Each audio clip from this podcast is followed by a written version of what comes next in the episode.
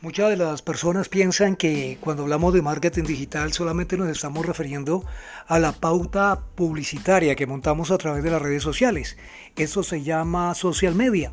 ¿Y qué es social media realmente? Social media es la ciencia que estudia el comportamiento del ser humano en todos sus sentidos, más emocionales, en todo lo que tiene que ver con sus sentimientos y emociones. Por eso hablamos de la era de la eh, emociones que próximamente estará. Y esto es una, ciencia que estudia el comportamiento social y sus emociones y sentimientos a través del comportamiento, cómo interactúan en la parte social. Esto en social media se eh, habla de las redes sociales, cómo estamos nosotros interactuando a través de todas las redes sociales y cómo podemos llegarles a todos nuestros público objetivo de una manera